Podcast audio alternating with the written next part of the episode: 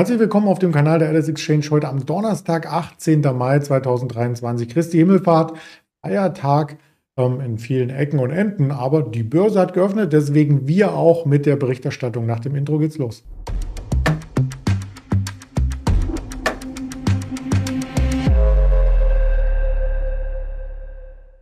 Das Ganze natürlich mit mir, Andreas Bernstein von Traders Media GmbH und dem Ingmar Königshofen, der immer Donnerstag unser Interviewgast ist, nach dem Risikohinweis, denn all das, was wir sagen, ist reine Information, keine Handelsempfehlung und keine Anlageberatung. Da holen wir den Ingmar gleich mal rein. Guten Morgen, Ingmar.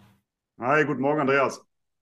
Ja, ich habe äh, gerade schon gesagt, ähm, trotz Feiertag ist Handel an der Börse. Das heißt ja letzten Endes äh, relativ äh, geringe äh, Handelsvoluminas und dann sind die Sprünge natürlich äh, extremer, oder?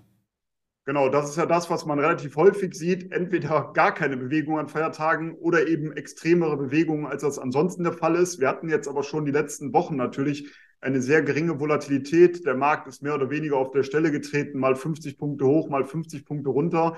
Aber heute sehen wir eben ähm, ja wahrscheinlich auch wegen des äh, geringen Volumens einen deutlichen Anstieg. Wir sind heute Morgen über die 16.000 Punkte Marke angestiegen. Gestern nachbörslich ging es ja auch schon über die 16.000 Punkte Marke. Heute dann die Öffnung auch darüber. Und das ist eben das, worüber wir letzte Woche schon gesprochen haben. Wenn es dann eben zu einem Ausbruch kommt aus der Seitwärtsrange, dann kann es relativ schnell gehen, dass dann auch mal der Markt einige hundert Punkte ansteigt. Und das ist eben das, was wir jetzt auch im DAX gesehen haben. Es ging dann schnell 200 Punkte weiter nach oben. Man reibt sich jetzt wahrscheinlich, wenn man mittags erst an den Rechner kommt, ein bisschen die Augen, äh, dass der DAX dann doch so stark ist.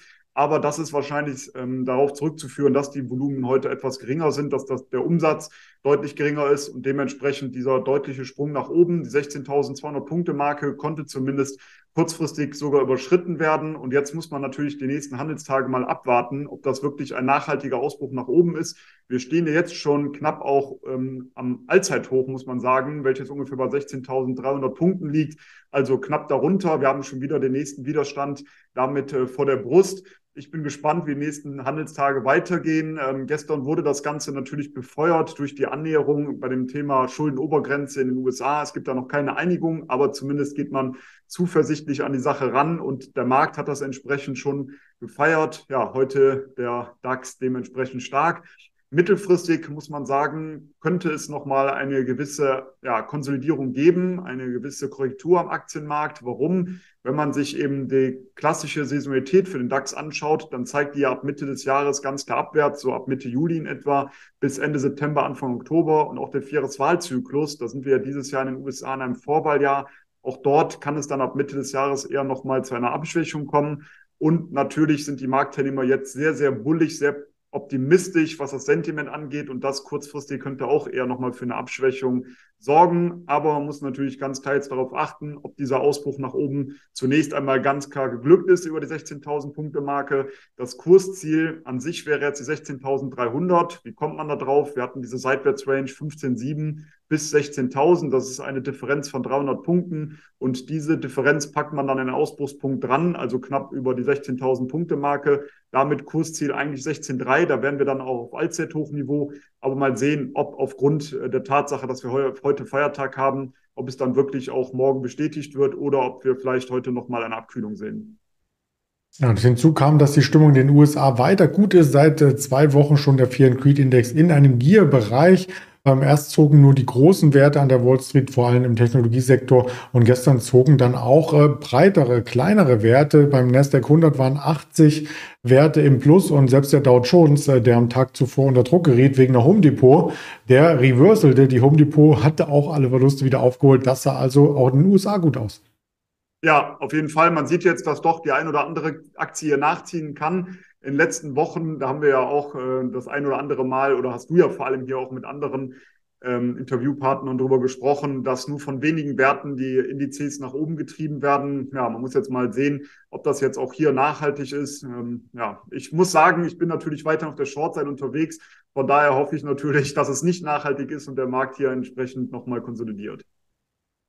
Wir werden sehen und es gibt ja noch weitere Quartalszahlen, die wir mit einfließen lassen können. So zum Beispiel vom größten Netzwerkausrüster in den USA, Cisco Systems. Und die waren so ein bisschen äh, zweigeteilt, Prognosen geschlagen, aber man schaut ja immer auf die Zukunft. Äh, die ist noch ein bisschen vage. Deswegen ging der Aktienkurs nachbörslich nach einem kleinen Sprung auch nach unten.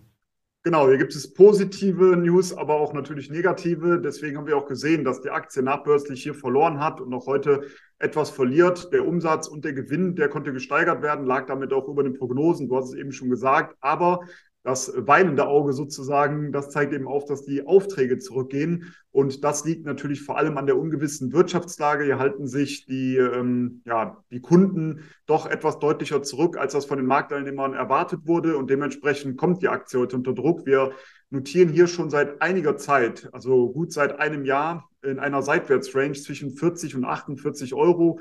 Momentan aktueller Kurs war vorhin bei knapp oberhalb von 42 Euro. Und hier würde ich zunächst einmal auf einen Ausbruch warten, aufgrund dieser ungewissen Lage, aufgrund der, ja, in Anführungsstrichen schlechten Prognose für die Zukunft kann ich mir vorstellen, dass hier eher ein Ausbruch nach unten stattfindet. Und wenn wir also unter die 40 Euro fallen sollten, dann wäre das Kursziel 32 Euro, wie man das berechnet. Das habe ich eben ja schon am DAX aufgezeigt mit dieser Seitwärtsrange. Wir haben hier schon lange Zeit jetzt diese Seitwärtsphase und wenn es dann zum Ausbruch kommt, dann kann eben auch ein Kursziel relativ schnell erreicht werden. Bedeutet im Klartext, wenn wir unter die 40 fallen, wäre das Kursziel ungefähr bei 32 Euro. Wenn wir über die 48 ansteigen, dann wäre es bei 56 Euro. Ich gehe momentan eher von einem Ausbruch nach unten aus, aber würde eben momentan zunächst einmal warten, bis die ähm, Seitwärtsrange in die eine oder andere Richtung verlassen wird. Die Jahre mit den Riesenwachstumsraten sind auch bei Cisco vorbei. Das ist teilweise einstellig, äh, wenn überhaupt. Und das ist vielleicht auch ein Punkt, warum man hier Bewertungsmaßstäbe mal ein Stück zurückschrauben muss und mit Sicht auf die nächsten Jahre, ja, leichtes Wachstum, aber kein Wachstumswert. Genau, nicht mehr natürlich in dem Ausmaß, wie wir es schon gesehen haben. Und dementsprechend ist das natürlich das. An der Börse wird immer die Zukunft gehandelt. Und wenn man jetzt sieht, dass man hier keinen ja, starken Wachstum mehr sieht, dann wird entsprechend eine Neubewertung der Aktie vorgenommen. Ja, und dementsprechend tritt die Aktie auch schon seit einiger Zeit auf der Stelle und kommt natürlich jetzt seit gestern Abend dann auch entsprechend etwas unter Druck. Ja, die soll sich wohl besser als der Markt entwickeln, sagt zumindest die Credit Suisse. Ähm, trotzdem, das Kursziel wurde nach unten geschraubt von 69 Dollar auf 65.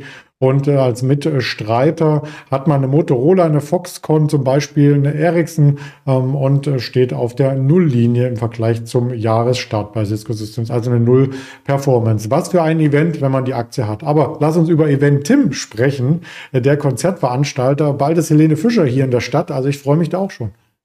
Ja, dann bin ich gespannt, was du danach zu erzählen hast, wenn du wieder im, beim Konzert warst. Aber hier gibt es auf jeden Fall auch sehr positive News. Und zwar konnte Eventim im ersten Quartal einen deutlichen Umsatz- und Gewinnzuwachs verbuchen. Und dabei wurde sogar das Vor-Corona-Niveau übertroffen. Und das sind natürlich sehr, sehr positive Nachrichten. Der Umsatz, der ist um 163 Prozent auf 366,2 Millionen Euro angestiegen im Vor-Corona-Quartal, das muss man ja als Vergleich dann heranziehen, das war das erste Quartal 2019, da lag der Umsatz noch bei 282,7 Millionen Euro, also auch gegenüber diesem Jahr eine deutliche Steigerung. Und ähm, was hier zu sagen ist, äh, das Segment Live Entertainment, das hat besonders stark zugelegt. Da ist der Umsatz von 65,1 Millionen Euro auf sage und schreibe 223,8 Millionen Euro angestiegen. Und das ist vielleicht gar nicht allen unbedingt bewusst. Äh, Eventim kennt ja wahrscheinlich der ein oder andere, wenn er ins Internet geht und ein Ticket buchen möchte für ein Konzert. Aber es gibt eben auch dieses Segment Live Entertainment. Was bedeutet das? Hier wird von seitens ähm, Eventim eben auch die Planung, die Vorbereitung, die Durchführung von Tourneen und Veranstaltungen und Festivals vorgenommen. Und das ist eben das Segment, was jetzt so stark zugelegt hat. Auch im, Tick, ähm, ja, im Ticketsegment lief es sehr, sehr gut. Aber dieses äh, Live Entertainment Segment hat eben noch deutlicher zugelegt. Und das ist natürlich positiv dann auch für die Zukunft, dass man sich ja breit aufstellt und nicht nur auf den Ticketverkauf verlässt, sondern natürlich immer weiter in die Breite investiert. Und die Aktie, die hat dementsprechend positiv auf die Zahlen reagiert. Äh, sehr, sehr langfristig ist die Aktie natürlich weiterhin im Aufwärtstrend. Aber seit 2021 geht es auch hier eher seitwärts, muss man sagen. Aufgrund der Zahlen eben jetzt aber könnte es natürlich durchaus sein, dass die Aktie ein positives Momentum bekommt und dann entsprechend Richtung Allzeithoch ansteigt. Das liegt ungefähr bei knapp oberhalb von 70 Euro. So davon gehe ich aus, dass wir dieses Allzeithoch wieder anlaufen werden. Und wenn wir darüber ansteigen, ja, dann hätten wir zumindest aus charttechnischer Sicht zunächst keinen weiteren Widerstand. Und dann müsste man mal sehen, wie weit die Füße sozusagen ähm, uns hier, wie sagt man es nochmal, die Füße uns Fragen. also, ähm, genau, hier muss man dann eben abwarten, wie es dann entsprechend läuft. Wir haben dann keine charttechnischen Widerstände mehr, aber tragen, genau, jetzt äh, habe ich es gerade erst im Nachgang gehört, ähm, wie weit es Füße tragen, also knapp oberhalb von 70 Euro. Das wäre mein erstes Kursziel und dann Richtung 80 Euro könnte es natürlich durchaus dann auflaufen. Ja, ansonsten fliegt doch einfach.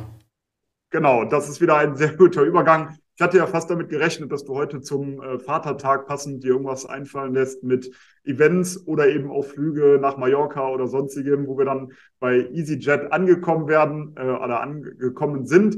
Die Zahlen der Fluggesellschaft für das erste Geschäftshalbjahr, äh, die lagen im Rahmen der Erwartungen. Was sehr, sehr positiv ist, ist eben, dass wir hier höhere Ticketpreise sehen. Die können auch im Markt anscheinend durchgesetzt werden. Insgesamt nach der Corona-Pandemie sind natürlich viele ähm, ja, Personen da draußen unterwegs, die gerne wieder verreisen. Es wurde ja relativ lange eingeschränkt und dementsprechend kann die EasyJet natürlich davon profitieren. Das Schöne ist eben für das dritte Geschäftsquartal, da seien anscheinend schon 73 Prozent der Plätze gebucht. Das ist natürlich Wahnsinn. Und für das Schlussquartal schon 36 Prozent. Und dementsprechend aufgrund dieser starken Prognose für die Zukunft kann die Aktie auch jetzt leicht zulegen. Wir haben aber auch hier, und das wird jetzt nicht verwundern, wie bei den anderen Aktien schon seit Anfang des Jahres, eine Seitwärtsrange zwischen 5,24 Euro und 6 Euro, die wir im Chart sehen. Und hier würde ich jetzt eben warten. Ich gehe davon aus, dass wir die Range nach oben verlassen werden. Aber wir kämpfen gerade genau mit dieser oberen Begrenzung der Seitwärtsrange. Sollten wir hier diese Seitwärtsphase nach oben verlassen, dann wäre mein nächstes Kursziel bei ungefähr 6,70 Euro. Also wir hätten hier ein Potenzial von über 11 Prozent nach oben. Kann man ja dann entsprechend noch hebeln, wenn man das möchte. Aber ich würde zumindest auch hier warten, bis wir einen Ausbruch entsprechend aus dieser Seitwärtsrange gesehen haben. Auch da gilt dasselbe wie bei Cisco. So die großen äh, Wachstumsraten, die werden in Zukunft nicht mehr erwartet und deswegen sind auch einige Analysten eher auf einer Halteposition. Genau, das ist natürlich richtig. Ich meine, wer erwartet jetzt bei einer Fluggesellschaft große Wachstumszahlen? Äh, das wäre ich auch noch was anderes. Ich denke, es ist schon positiv, wenn man hier sieht, dass eben die Ausbuchung sehr, sehr gut ist und eben auch die Ticketpreise, die jetzt deutlich höher sind, das ist deutlich, die höher sind, äh, dass die auch so angenommen werden vom Markt und davon kann natürlich die Aktie dann profitieren. Aber ja, ich zumindest erwarte jetzt von einer Fluggesellschaft nicht die großen äh, Wachstumsziele wie jetzt bei einem Tech-Unternehmen. Ja, das stimmt. Mal sehen, was es noch für Unternehmen gibt in dieser Woche. Auf alle Fälle heute nochmal spannend äh, vorbörslich die Alibaba Group vor dem US-Handel und Walmart, der größte Einzelhändler aus den USA, nachbörslich die Applied Materials.